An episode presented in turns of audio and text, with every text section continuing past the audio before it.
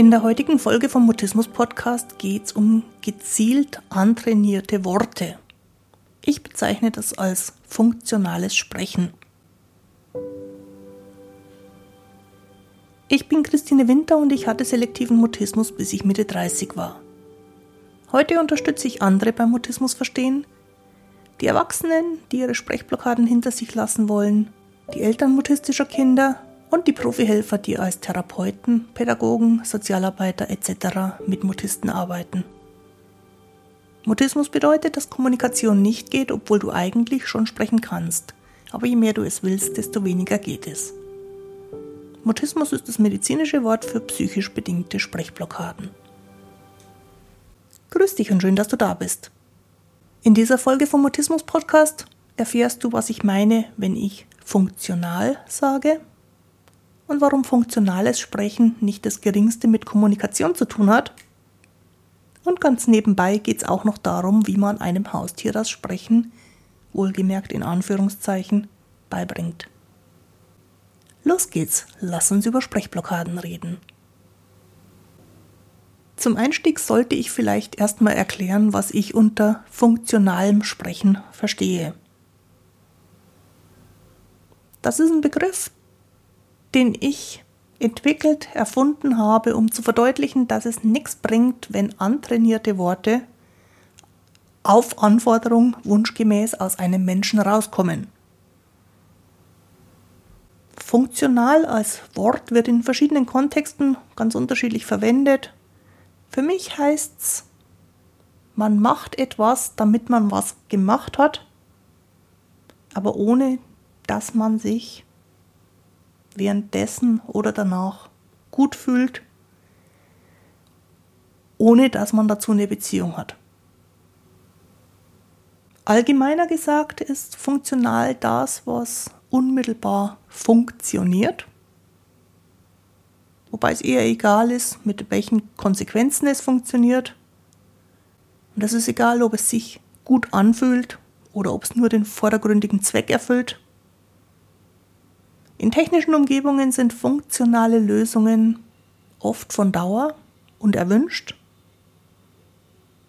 Im zwischenmenschlichen Kontext sind sie oft das, was dann Konflikte macht. Ich nehme mal ein Beispiel zum Thema Ordnung im Haushalt. Das ist ja erstmal ein eher technisches Thema, also Ordnung schaffen. Aber Haushalt ist auch ein zwischenmenschliches Thema und immer auch ein Thema mit Konfliktpotenzial. Lass uns annehmen, im Eingangsbereich der Wohnung liegen zwei einzelne Schuhe rum. Und weil sie im Weg sind, kommt die Anweisung, räum die Schuhe aus dem Flur weg. Und du gehst also hin und holst weit mit dem Fuß aus und kickst sie mit viel Schwung ins Wohnzimmer. Jetzt liegen sie nicht mehr im Flur rum. Es gibt keinen Grund, darauf jetzt besonders stolz zu sein. Es gibt keinen Grund, dich darüber zu freuen, dass sie nun im Wohnzimmer liegen. Denn das eigentliche Problem und der Grund, warum sie aus dem Flur weg sollten, ist ungelöst. Nur ist es jetzt nicht mehr im Flur. Das Problem liegt jetzt buchstäblich woanders. Es gibt auch keinen Grund, dich darüber zu freuen, dass du besonders gut im Schuhe aus dem Weg kicken bist denn darum ist es ja überhaupt nie gegangen. Du weißt genau, die eigentliche Idee von Schuhe aufräumen wäre, sie paarweise und ordentlich im Schuhschrank unterzubringen. Und zwar nicht, weil man das so macht, sondern weil es tatsächlich das Leben leichter macht, wenn beide Schuhe am gleichen Ort sind, falls du sie gerade anziehen willst. Und weil du das genau weißt dass das Ziel ist, die Schuhe für das nächste Anziehen wieder parat zu haben, ist die Methode, sie schnell und in gewisser Weise gewaltsam ins Wohnzimmer zu kicken, für dich unmittelbar danach wahrscheinlich eher peinlich und unangenehm.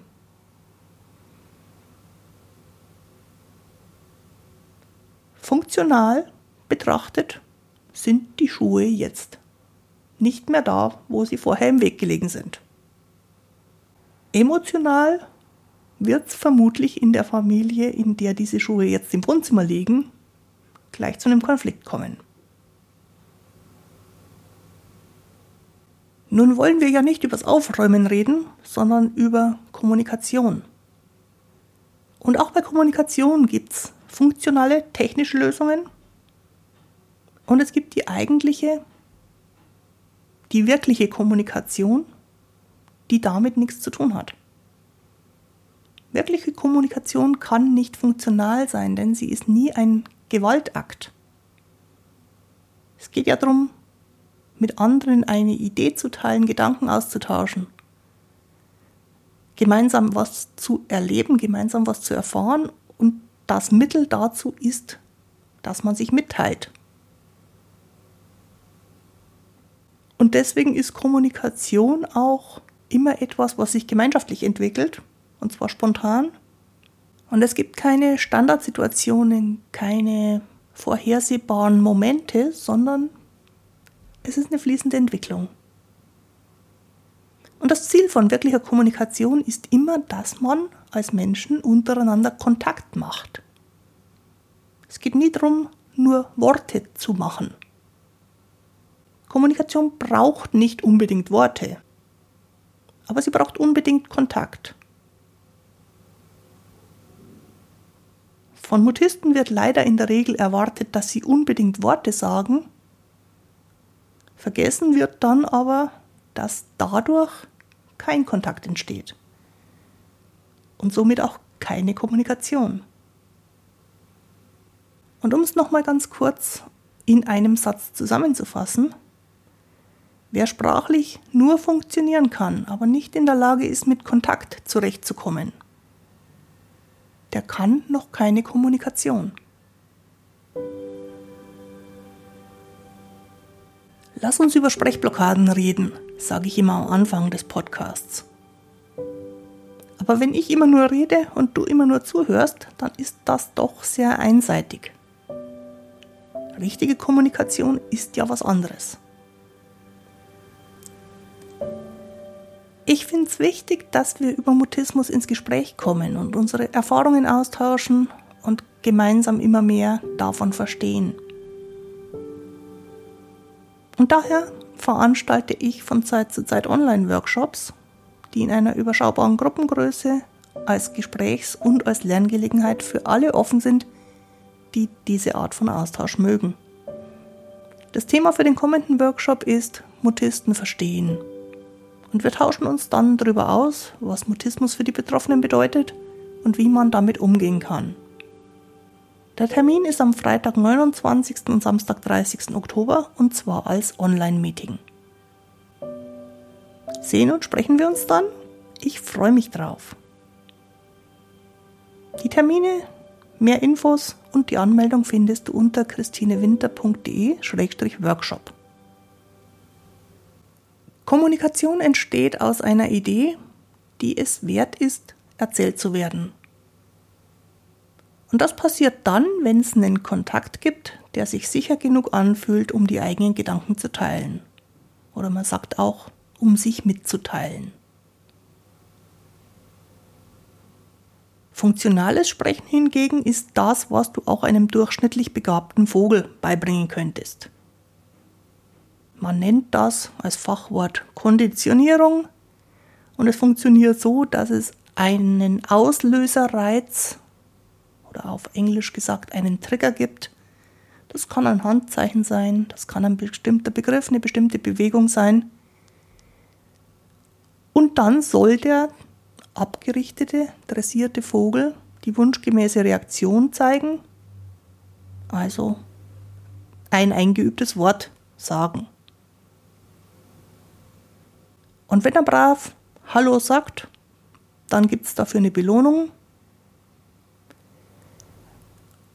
Und wenn das Gewünschte nicht passiert, dann gibt es Konsequenzen, die der Vogel, damit er es lernt, als negativ wahrnehmen soll. Das kann sein, dass man ihn dann ignoriert. Missachtung oder betonte Nicht-Emotion ist dann sozusagen die Strafe dafür, dass er nicht tut, was er soll. Oder man kann als derjenige, der den Vogel abrichtet, die Enttäuschung zeigen. Also eine emotional unangenehme Reaktion, die das Tier auch mitkriegen soll.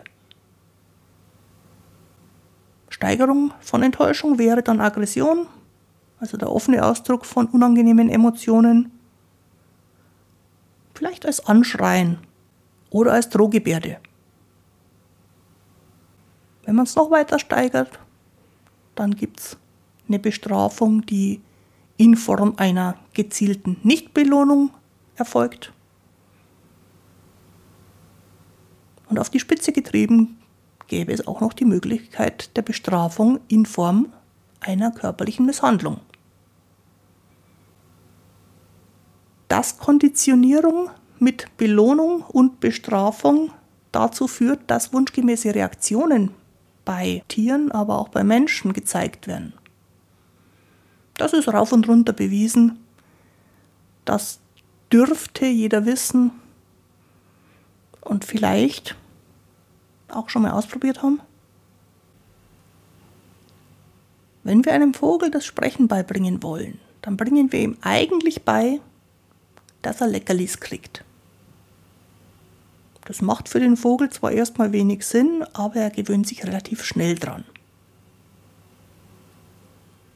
Dann wird das Leckerli an eine Bedingung geknüpft. An eine Bedingung, die für den Vogel überhaupt keinen Sinn ergibt. Er soll auf eine bestimmte Art und Weise ein Geräusch machen, das für Menschen interessant ist und für Vögel nicht. Das dauert eine ganze Weile und in der Zeit redest du dir möglicherweise ein, dass dir der Vogel mehr und mehr vertraut, sodass er gerne für dich imitiert, was du ihm unermüdlich immer wieder vormachst. Ich glaube, dass sich das aus der Perspektive vom Vogel anders darstellt. Aber du als Mensch betrachtest es als Vertrauensbeweis des Vogels, wenn er macht, was du von ihm möchtest, und als Böswilligkeit, wenn es nicht macht. Es kann passieren, dass Vögel statt dem Hallo, das sie lernen sollen, plötzlich anfangen, ganz ohne Belohnung irgendwelche Sachen nachzumachen, die sie nicht nachmachen sollen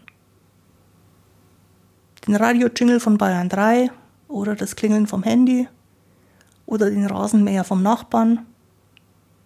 Und dann bist du logischerweise sauer.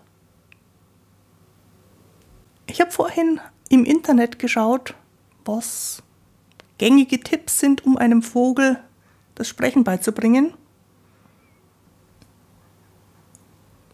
Und ein wichtiger Punkt ist, bring ihm am besten das Sprechen bei, bevor er überhaupt pfeifen kann sonst pfeift er nachher womöglich wie ein Vogel, statt zu sprechen wie ein Mensch.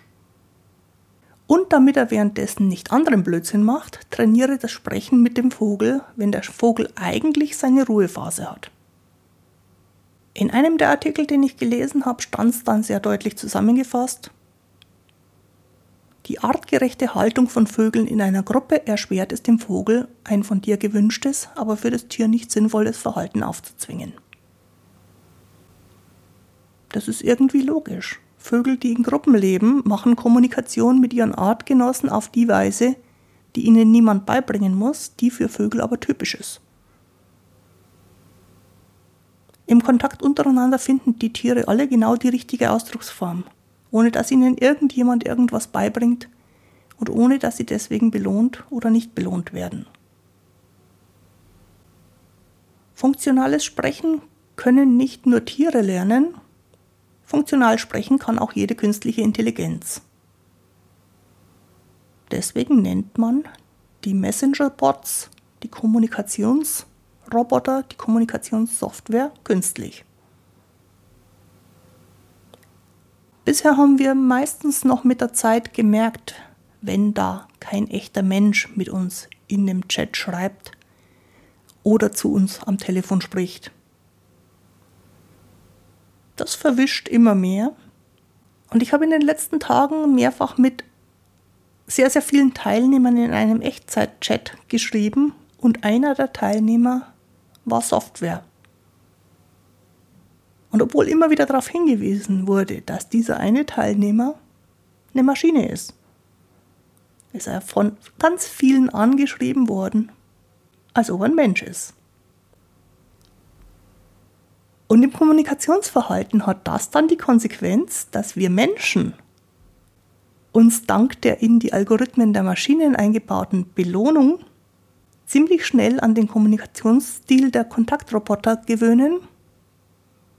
Und wir empfinden es als Bestrafung, wenn das nicht funktioniert in der Kommunikation. Und wir merken gar nicht, wie wir immer weniger übel nehmen, dass gar keine Beziehung aufgebaut wird.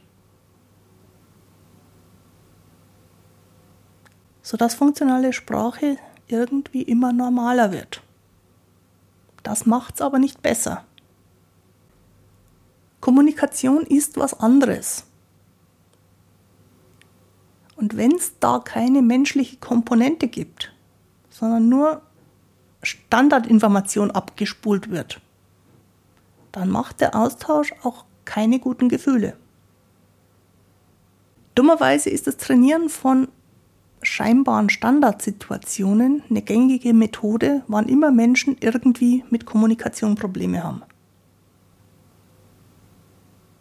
Dagegen ist nicht grundsätzlich was einzuwenden. Wenn der Kontakt Freude macht und man nun das, was man aus Lust an der Kommunikation eh schon ziemlich gut hinkriegt, noch ein bisschen verfeinert, ist das eine super Möglichkeit, noch mehr Freude, noch mehr Kontakt zu bekommen. Ich erzähle ja immer gern das Beispiel von mir, als ich am Auskunftsschalter gearbeitet habe und erstmal Mühe gehabt habe, überhaupt die richtigen Worte zu finden, um Auskunft zu geben.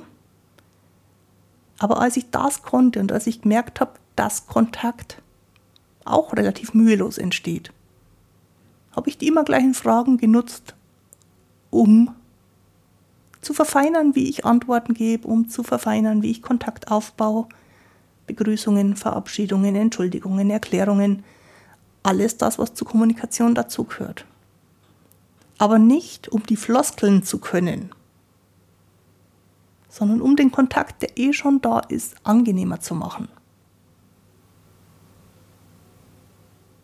Wenn aber Kontakt unmöglich ist, weil die mutistische Blockade ihn verhindert, dann ist das Trainieren von Alltagsritualen eine Quälerei, die zu keinem vernünftigen Verhalten führt. Und auch wenn man noch so viel übt, entsteht daraus leider kein angenehmer Kontakt.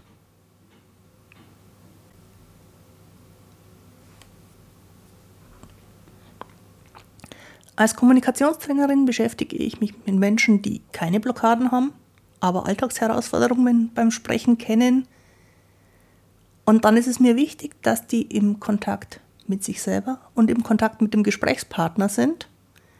Fast immer lösen sich nämlich dadurch die scheinbaren Hindernisse oder die Hemmungen von selber auf, ohne dass wir überhaupt die genaue Situation anschauen. Wenn wir aber doch mal drauf näher eingehen, dann geht es nie um die Worte, sondern immer um die Beziehung.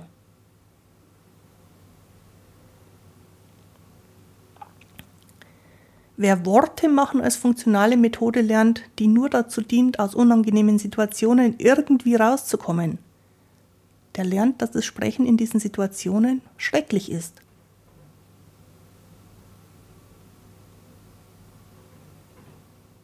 Die Mutisten, mit denen ich das thematisiert habe, fühlen sich, wenn sie trotz Blockade Worte in die Welt bringen, währenddessen, aber vor allen Dingen hinterher unglaublich schlecht. Die Situation ist nicht so, wie sie wirklich ist. Man selber ist nicht, wie man wirklich ist. Und man spricht auch nicht, wie man wirklich sprechen würde, wenn die Blockade nicht da wäre. Man kann in der Blockade nie sein, wie man wirklich ist. Und nicht selten denkt man hinterher als Mutist über einen einzigen Satz, den man wie gelernt abgespult, aber überhaupt nicht so gewollt hat, unendlich lang nach. Denn das, was da passiert, ist eben keine normale Kommunikation.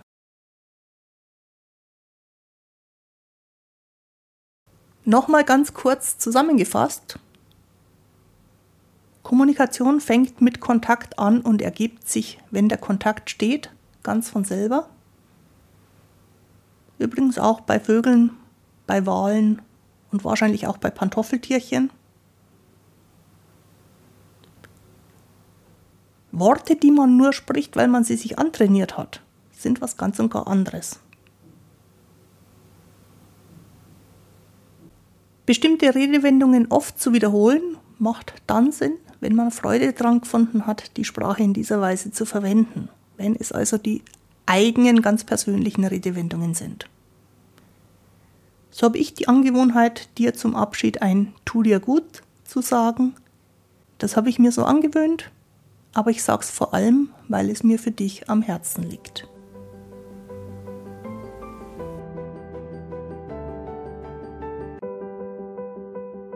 Die heutige Folge findest du auf der Internetseite christinewinter.de-mutismus-podcast und den erwähnten Workshop habe ich dir in der Beschreibung natürlich auch verlinkt. Jetzt wünsche ich dir eine gute Zeit. Bis zum Wiederhören. Tu dir gut. Deine Christine Winter.